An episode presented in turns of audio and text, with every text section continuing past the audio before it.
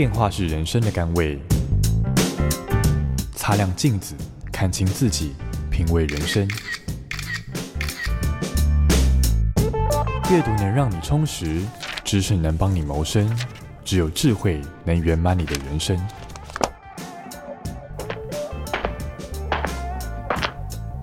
周末练金术。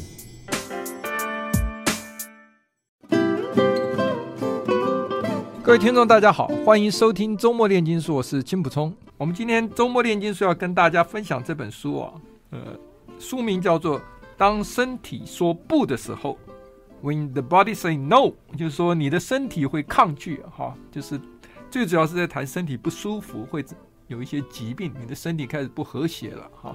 那我们今天请到的是这个临床心理师苏奕贤，苏先生您好，主持人好，各位听众大家好，呃。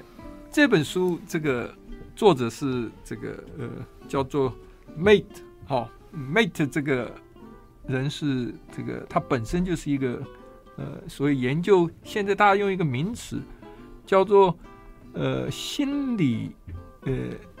神经免疫学，呃，免疫，免疫还可以加上分泌，哦、就还可以加上分泌哈，哦，很长的名字，所以、嗯、所以大家就叫 PNI 了，比较不会，中文就叫做心理神经免疫学分泌学，在里面都可以加到哈。他说加入分泌学就更更完整了，更完整，因为这个名词基本上就代表了说一个人的很多疾病是跟这几个系统都有关的嘛。嗯嗯，所以苏先您要不要先？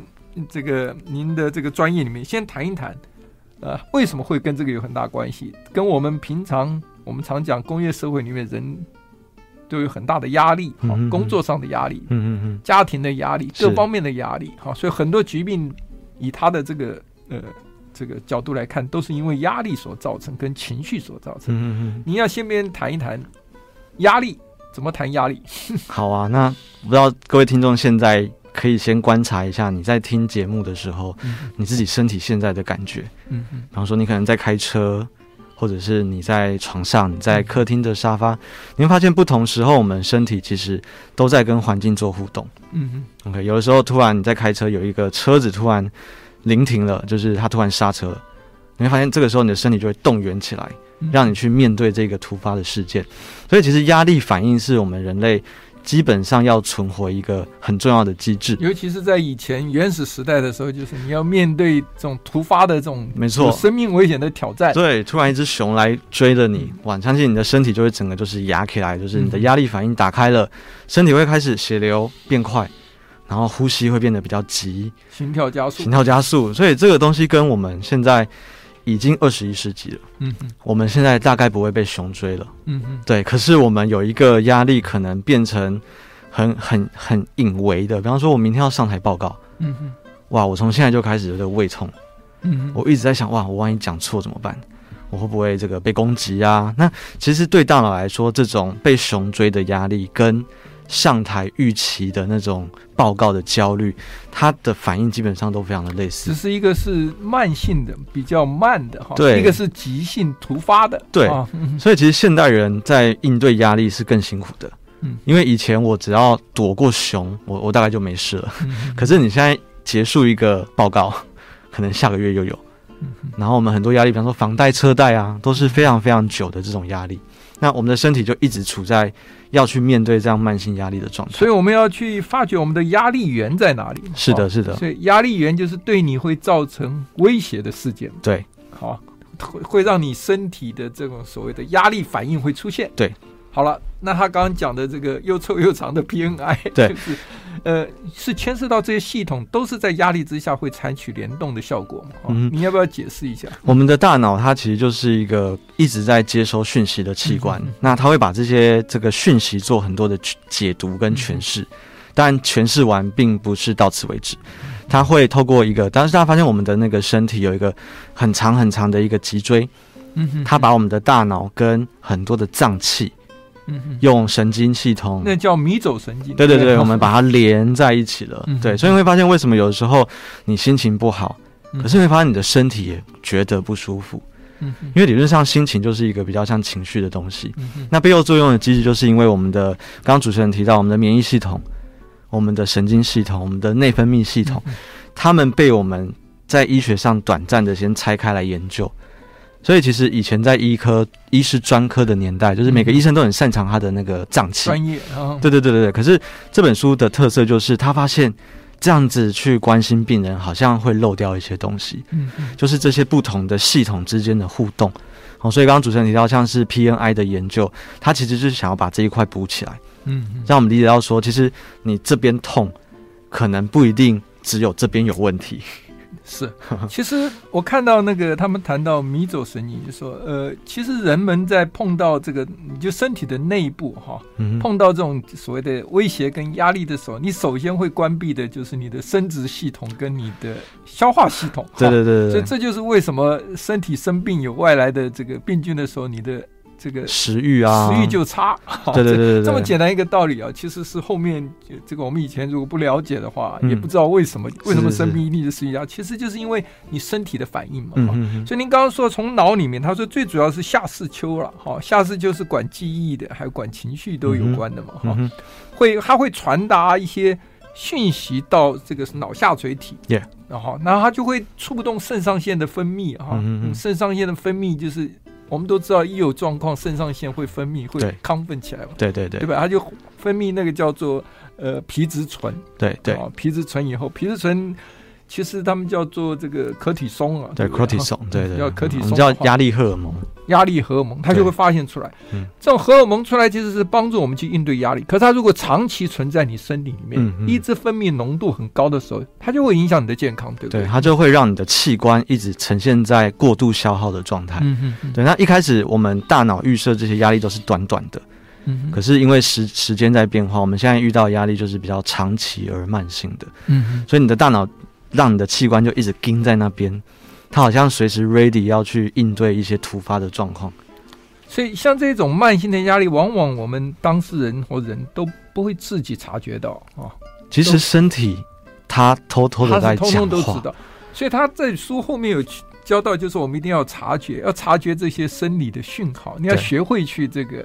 觉察它的存在，哈，没错，你就知道其实你是在压力下。你知道了以后，你就比较能够学会放松，嗯，对不对？哈，所以这这本书里面很重要的，他也谈到了这个所谓呃，这个很多疾病呢，里面提到了像是癌症，哈，很多癌症都跟身体常年的这个情绪压力有关系，嗯，对不对？他谈到这个 HPA 系统，也就是我们刚刚讲的，从这个所谓的呃。下视丘对，下视丘叫脑下垂体，再到这个所谓的肾上腺啊，这一个轴线啊、嗯，这三个轴。线起来、嗯，其实是造成我们这个情绪这个整个情绪去对抗内在压力的这一种一个系统。对，它如果失调了，它失衡了，是不是我们就很容易呃，照他的讲法，就很容易这个得到一些这种。自体性的疾病呢、啊，或者是癌症也算其中之一，嗯、对不对？嗯，这本书里面提到很多这这种重大的疾病，嗯，后来他去跟这些病人做访谈，才发现，哎，他们好像都有一些共通的属性，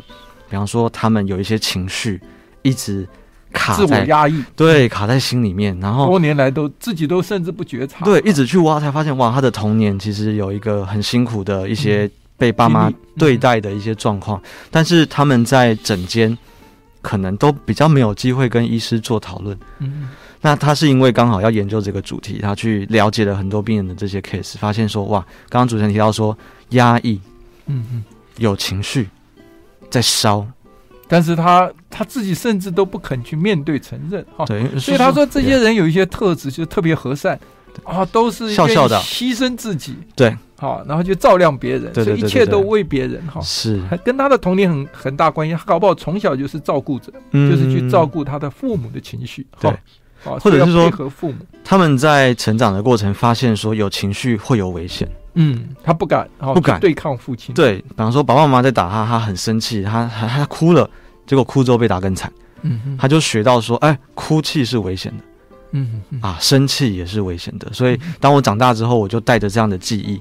嗯，我在我现在被老板骂了，可是我我的记忆告诉我，生气是危险的。嗯，所以我一直把这样的情绪都往内吞。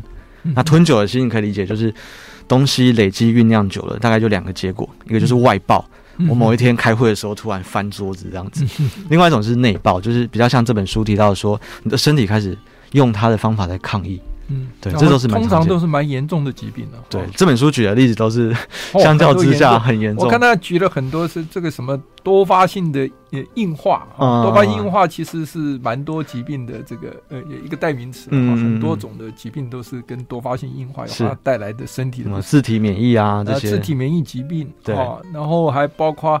哦，他那癌症举了很多，对，我看书里面谈到肺癌啊，谈到这个生物腺癌啊，生物腺癌、乳癌啊，乳癌了，哈，都有类似的状况，包括肺癌，哈，都有哈。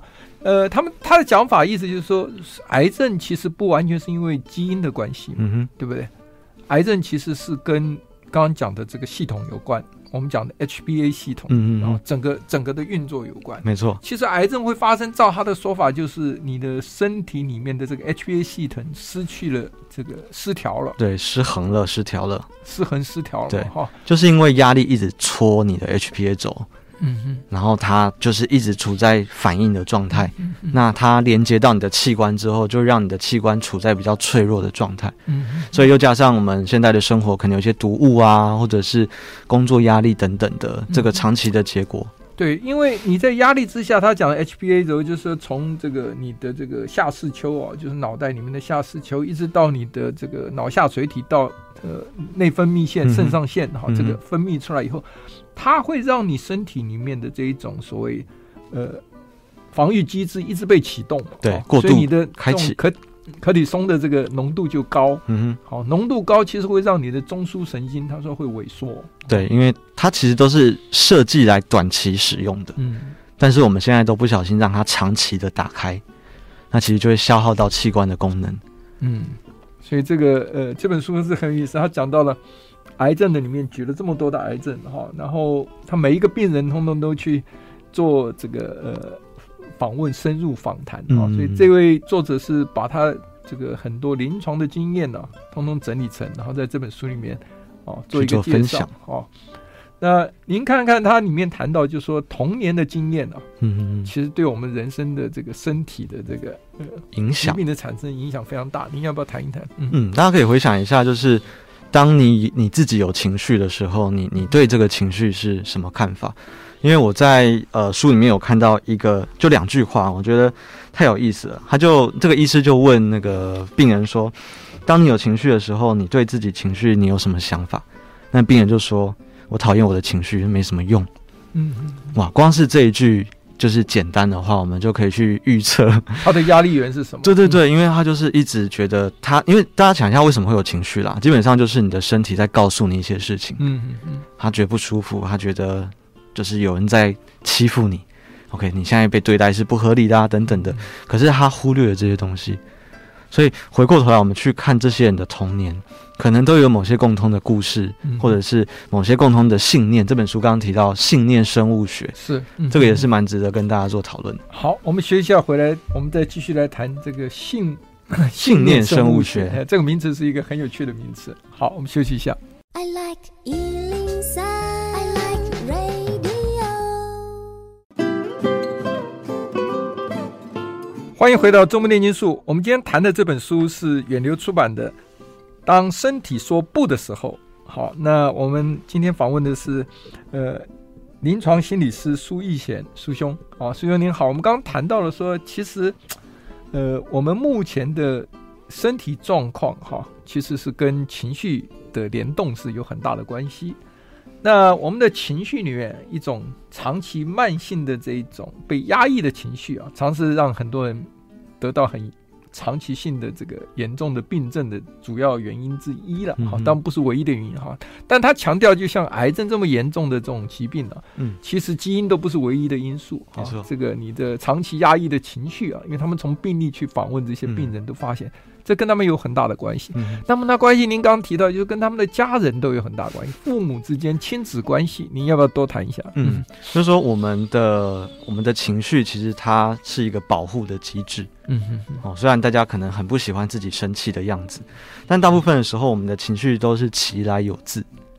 就他大概不会没事就跑出来，一定是因为你被欺负到了，你被这个就是被感觉受到威胁，哦，你感觉受伤，对你委屈了，你的身体的情绪系统会很自动的透过情绪来让你理解到这些东西。嗯、可是我们为什么对情绪有某些看法，或者是我们刚刚提到的那个信念，嗯嗯、大概都要往前回推，推到他很小很小的时候，嗯、哦，他小时候展现情绪的样子。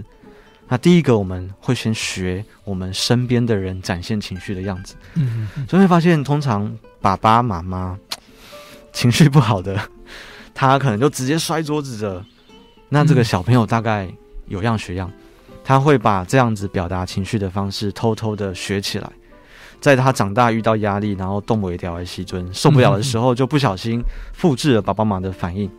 所以大家可以回想一下，你对某些情绪的感觉。或者是信念哈，那这本书里面，我觉得他他讲了八个信念，我觉得大家可以，我们可以一起陪听众来稍微检视一下，你觉得这句话你同不同意？比方说，他说第一个就是我身为一个人，我必须要永远是坚强的。嗯哼哼。然后他觉得说，哎，这是我们从小被教育的，对，特别是男生，嗯哼，这个男儿有泪不轻弹。对对对。有一次我去帮那个一群警察上课，我们就在聊那个情绪的事情，哦，我就。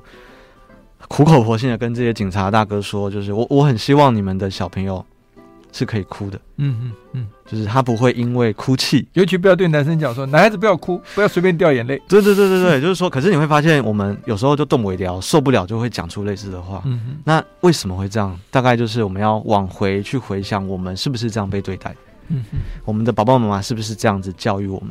要坚强，那不坚强代表不 OK，代表你很脆弱。甚至有的小朋友会觉得，当我不坚强的时候，代表我是一个不够好的人。如果我们带着这样的想法长大，其实就是让我们处在就是某些情绪的脆弱的状态之下。嗯嗯嗯嗯，所以类似的信念也有说，我不该生气了。哦，就是说这个，我相信是 很多人都很困扰的一句话。就是好像生气就表示自己修养不够，其实他在里面说，我们等下稍后可以谈到，就是要健康的生气哈，你不要压抑你的情绪。嗯、我们回来讲这个信念生物学，他讲到就是说，其实我们成年人哦，其实已经是信念已经是固定的，差不多。所以我们要注意到，就是说在儿童幼年的时候，就他们的细胞还没有完全发育成长完之前哈，那个时候你你给你的生存，它的生存环境，你给它生长的环境里面啊，对你一些信念。让它造成的时候，就会影响到他说，因为这个细胞成长的环境如果长期都充满了压抑啊，那在发育中的这个神经系统啊，跟我们刚刚讲这个 PNI 超系统啊，嗯哼，哦，这个就是包括的呃 PNI 就是包括了所谓的、呃、神经心理免疫神经 内分泌啊这个系统，它每个器官收到的电子这种讯号，哈，好荷尔蒙啊，还有它化学信息都会一再的显示，就是说。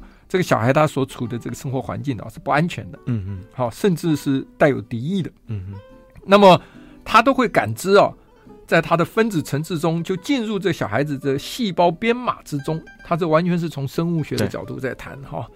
那所以你儿时的经验就会制约你自己啊的身体对于外界啊外面世界啊，你个人无意识中啊。对于你自己的自我跟世界的关系的信念也都会影响，嗯哼，啊，所以你在这种儿童时期，你灌输到他的这个在处理压力的系统上面啊，你会把他塑造一个所谓的叫无意识的信念，哈，所以这个他就会一直左右这个小孩，将来长大以后他处理压力反应的这个方式，嗯，对不对？啊，其实我们小时候学习力是最惊人的，是，嗯，可是大家。可能没有发现一个现象，就是其实小朋友虽然学习力很惊人，但他的判断力是很不足够的。嗯哼，就是说他学到这些东西，他学到哭是不好的，生气会造成大家危险，我不该生气。他小时候很用力的像海绵一样把这些学习起来。当然，包含主持人提到说，那是神经层面的。就是细胞层面的，它甚至也包括心理机制上面的，对。可是小朋友没有办法去判断，说我学到这个规则，生气等于不好，这是不是一个适合的规则？是，所以这是后天的学习啊，哈、嗯。所以我昨天看你们书里面，我就考我女儿一句话，我说这个我们讲说人的中心是大脑，嗯、那细胞的中心是哪里？哎，他回答就跟书上所有人回答一模一样，有一个错误回答，就是说细胞核。嗯嗯嗯，就这个医师这个作者讲的，就是说不是细胞核，是细胞膜。嗯啊，因为在细胞这些膜，它会接受到这些讯息的，所以它会在编码过程之中啊。对，其实细胞的大脑是细胞膜，不是细胞核。细胞核是基因的这个主要成分嘛，基因只是蓝图。嗯，那蓝图会长成什么样子？其实跟它外在生长的环境啊，它受受到的接受这些讯息是有关系的啊。所以这个呃，我我们人像我们现在成年成年了，我们的信念大家已经固定了啊。所以这本书有提醒说，你要想办法去了解自己是这样被塑造这些信念的时候，你要设法去翻转这些信念。其实是做得到的啦，做得到的哈。那你才可以在下一代的时候，你去避免。他们也跟我们遭受同样的这样的 经历，对对对，一个经历哈。所以他常讲说，这个去研究这个案例，发现都是好几代这样传下来的。嗯，所以才有这个里面有一个访问嘛哈，就说他叫做 AAI 的访问，就是访问成年人他这一种依附的这个呃这个专访哈。对对对，他就发现你只要问他他童年的经验，你就可以判断出他未来教养小孩的方式，而且非常准，相关性非常高，这样。可以显著的预测啊，可以显著的预测。对，所以这个呃，这句话其实最主要就是，呃，我们的生长环境其实对我们身体里面这个整个的系统有很大的影响。嗯，包含身体层面跟心理层面，我相信都是。嗯嗯，你要不要谈一些它里面提到的癌症？哈，癌症为什么会？呃，这些癌症的病人，他们共同的特色有一个叫做 C 型人格。对，C 型人格，对。呃，他们是什么样的人格？我看它里面大概提到，就是一个比较忧郁的个性啊。嗯，就是他长期一定有压抑的情绪，所以癌症才会。他他提问题是，为什么有些人癌症可以痊愈，嗯、有些人痊愈的就复发啦，对对对，复发的比较高。嗯、其实他这本书里面谈的跟跟他们的有没有压抑的情绪有很大的关系。嗯、我们休息一下，回来我们来谈一谈癌症。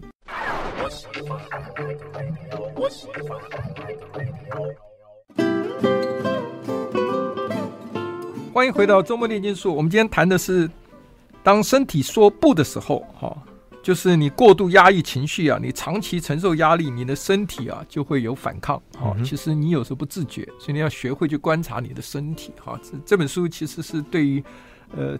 成年人来讲是非常好的一个自我检视了哈，嗯、小孩子呢其实是受益的是大人看完以后他会调整他的 跟小孩相处的方式哈，是。对他们成长过程中是有很大的帮助哈。那我们刚刚谈到了癌症哈，这癌症当然有书里面列了很多了哈，各种癌症里面，他觉得就是有一些癌症算是跟绝对不只是基因的关系，绝对跟所谓的呃所谓自体免疫系统的疾病里面有。有有相关联的，是不是？嗯、你要不要谈一谈？嗯，对。通常我们现在去切入一个疾病，大概会用三个大架大的架构。是，第一个就是我们讲 bio biological 这个生理上的，嗯、所以这个细胞啊、神经啊、基因，这是其中一部分。那第二个叫 psychosocial。心理跟社会的，对，所以当然，呃，很多人会认为癌症它有一些遗传的成分，它是不是因为身体的某些，刚刚大概提到的，就是 PNI 的一些问题啊，让他的身体出现这些状况。可是这本书的作者就发现，我们刚刚讲的生理、心理、社会的心理跟社会，在以前的研究里面是比较容易被忽视的，对，所以大家不知道有没有印象，就是有一个很厉害的那个自行车赛的，哦哦。对对对，Armstrong，对对对对，他很阿姆斯壮。很有名嘛，因为他大家知道他就是一个这个睾丸癌的这个患者这样子，他就去翻了这个人的相关的资料，就发现哇，他的朋友，他去访问就是这个赛车选手，这个自行车选手的朋友，就说，哎，你觉得他是一个怎么样的人？结果他朋友就跟这个就是访问的对象就说，他真的蛮压抑的。他就形容这一个选手好像是一座冰山，它上面就只有露出一点点他自己的样子。那冰山下面是什么呢？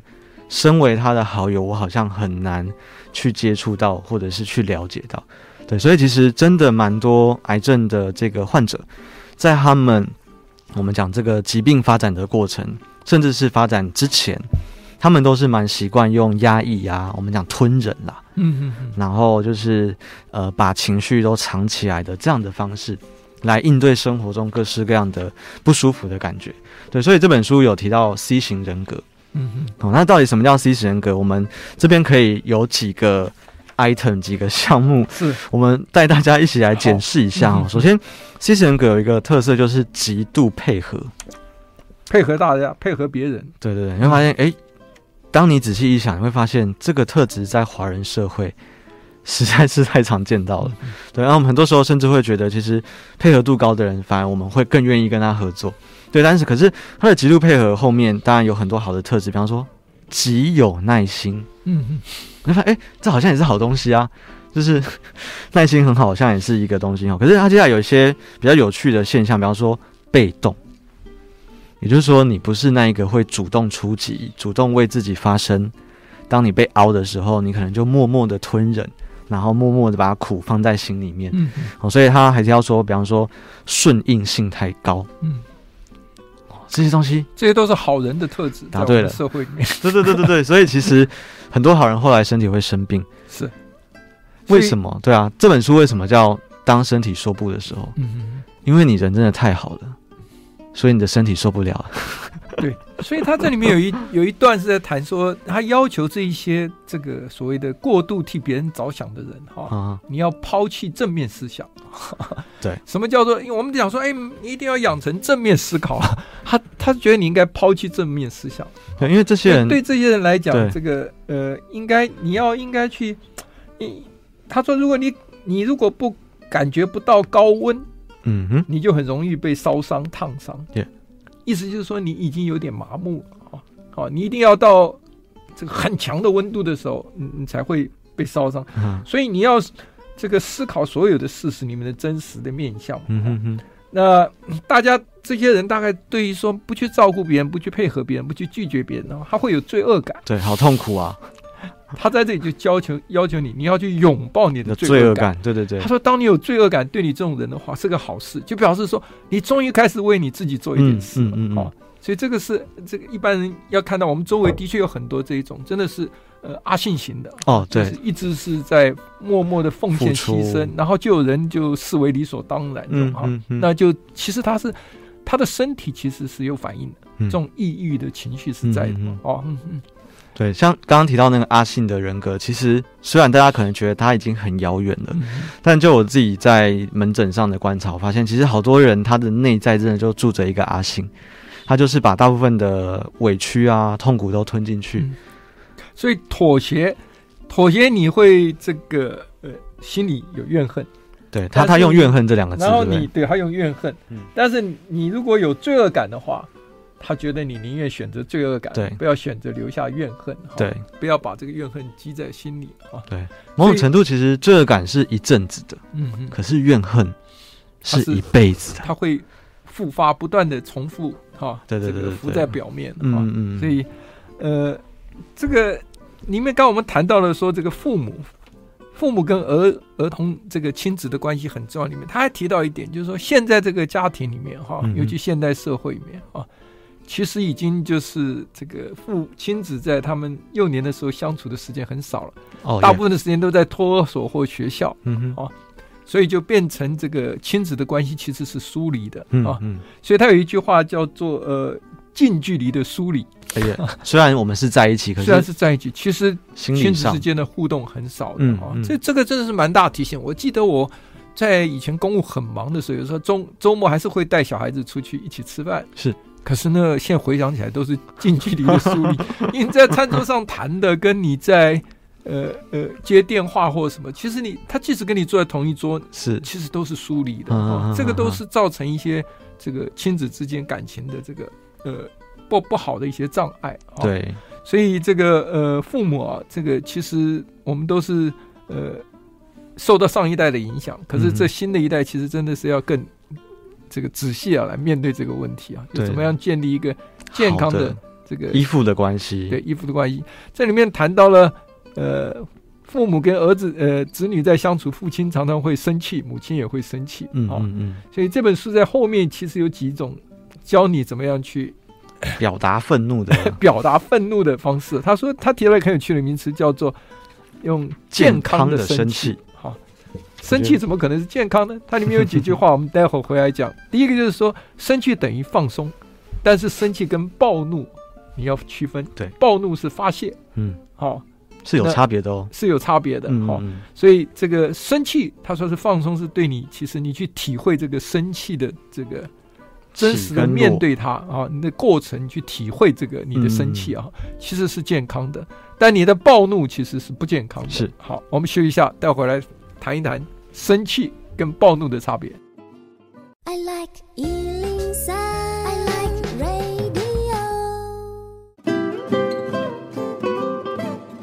欢迎回到《周末炼金术》。我们今天在谈这本书，叫《当身体说不的时候》。好，那我们访问的是这个苏奕贤，是临床心理师苏兄。我们刚刚谈到，就是说生气跟暴怒的不同。哈，嗯，呃，其实这个暴怒哦，其实很是一个非常多疾病造成的危险因子。嗯嗯啊，但是照他的讲法，就是说，呃，你如果能够去感受你的怒气哈，那你可感受到，然后你处理得好。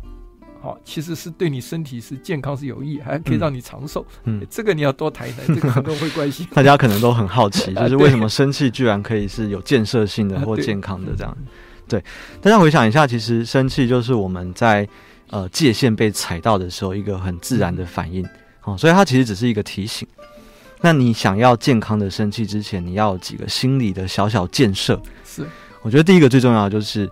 生气，它就是有点像一个能量的展现，嗯哼，所以它有点像我们那个海浪，浪会起来，然后呢，一定会下去，嗯，所以其实很多人不敢生气，是因为他觉得那个浪会，他会失控，对对对，他会这样变成那个海啸这样哦。可是当你愿意让你的情绪有一个适当的表达的，对对对，一个空间一个时间的时候，它真的就是能量上来出来。然后就下去了。嗯，我会发现，我有时候会问我刚才说，你要不要试试看连续生气两个小时给我看？他就会说怎么可能，对不对？因为那个东西有点像就是一个能量出来。嗯嗯。好，所以其实很多人他不敢生气，是因为他心中对于生气有些误解。好，所以我们今天要教大家建设性的生气。第一个提醒就是说，你要先理解到这个情绪就是有起有落。嗯嗯。你愿意让它健康的起。它就可以帮你健康的落，哦，所以要怎么样让生气变暴怒呢？就是一直忍住生气，你就会变暴怒了。嗯、有点像是你知道那个浪已经起来了，可是你用一些压抑它，对对对，你用一些不健康的方法，就是一直把它 hold 在那里，或者就是他讲说你变成一个发泄失控的发泄，对，你乱炸。你发泄也就让那个浪下来了，但是它是后遗症很重。对，而且你乱炸的最危险的那个，我觉得最危险的地方就是你炸到的人会再把情绪丢到你身上。嗯嗯嗯，对，所以他提到那个就是发泄，如果你当然只是在房间里面大唱歌，然后你摔一个可爱的娃娃，我觉得这都无伤大雅，就是让情绪有一个简单的出口。可是大部分的人他在理解到那个生气，我们第一个想到就是找一个人来骂，我不知道为什么就是。很多人对生气的想法都是这样子。我我以前愤怒的时候，会在游泳的时候潜水到底下去骂脏话，我觉得那是蛮有用的消耗。这不错，这不错，这不错。对对对，因为你把能量上，对对，你潜水下去骂，没有人听得到，而且你可以很用力的骂。对对对，你让能量有个出口。会不会是压抑了？不会，我觉得，我觉得这样是一个治疗，把它喊出来。对对，所以他讲到，他说要去真实的体验哈。这个生气是一个生理上的经历啊，嗯，但是它不代表一个这种所谓的暴怒的发泄的举动。嗯哼，他说，就像您讲，这种经验是包括一种能量流经整个身体的一个过程嘛，就像波浪一样。对，那同时你也会生理自然有反应，会有时候想要做出一些攻击的，嗯，这个这个准备倾向啊，倾向哈，那。这时候，所有的焦虑啊，就可以慢慢、慢、慢慢的消失了，因为你经历的这个过程。但你暴怒啊，去打人啊，去捶墙啊，或者是太激烈的发泄的时候，其实这时候你的内在的这个系统，我们刚刚讲这些所谓的整个的内分泌到肾上腺到你的这个所谓的神经系统哈。它其实就会分泌一些东西出来，其实对你的身体是不好的。对，而且你的生气会继续维持下去。嗯嗯，哎，这是其实反而更伤身体的一个做法。他说你会暴怒是最主要是焦虑哦，它里面讲一点我觉得很有趣，就是说，因为尤其跟你的家人，嗯，好，你去生气人其实也是你爱的人。是，啊，所以你也很害怕会伤害到那你们俩之间互相依附的这种 attachment 的这种感觉连接。所以你是其实你那时候是在焦虑的一种表现，不是真正生气的表现。你已经被转移掉了。好，那所以你你的暴怒啊，其实是呃声音会紧绷啊，你呼吸这个肌肉就会也紧绷啊，哈，那呼吸会变浅了哈。所以你不管是这个压抑它，或是暴怒。都是因为你自己想要逃避去体验这个所谓的真实的情绪、真实的生气的这样波浪的起伏。没错，没错。嗯，是。所以这个看完这个啊，所有做父母的就知道，对小孩子这个 生气啊，所以你你透过暴怒来发泄怒气，其实你就是去抵抗焦虑了啊，才会有这样的一个反应。嗯嗯。今天苏苏兄跟我们谈了很多啊，那您最后要跟我们谈一谈，要怎么样是？针对这本书有什么最好的建议给我们所有的听众？OK，因为这本书蛮多案例的啦，所以大家在读的时候可能会觉得有点辛苦。我有一个小邀请，就是大家可以先读完前前一两章之后，先跳到最后两章。嗯，你可以先看一下这本书对于情绪，作者对于情绪，他其实已经整理了一些他觉得比较有帮助的做法。然后如果有空的话，再回头过来看一些案例，作者是如何从他们身上找到情绪的出口。哦，去了解他们的过去，让他们的那些情绪可以被重新看见，甚至是重新去表达出来。那我觉得，对我们台湾人，特别是如果你人很好的，然后习惯委屈自己，然后比较压抑的读者，其实都蛮鼓励你，可以参考一下这本书里面提到的观念。哦，其实就是。他也教你如何去察觉你身体上的讯号。对，有时候你没有意识的这些讯，自己没有意识到的讯号，但你要学习去察觉他们。其实他就在告诉你一些你生理的状况。没错，没错。那你懂得如何面对它，然后能够克服它。对，先觉察，后面我们就知道有一些比较适合的做法。嗯，好，我们今天非常谢谢苏兄，谢谢大家，谢谢。I like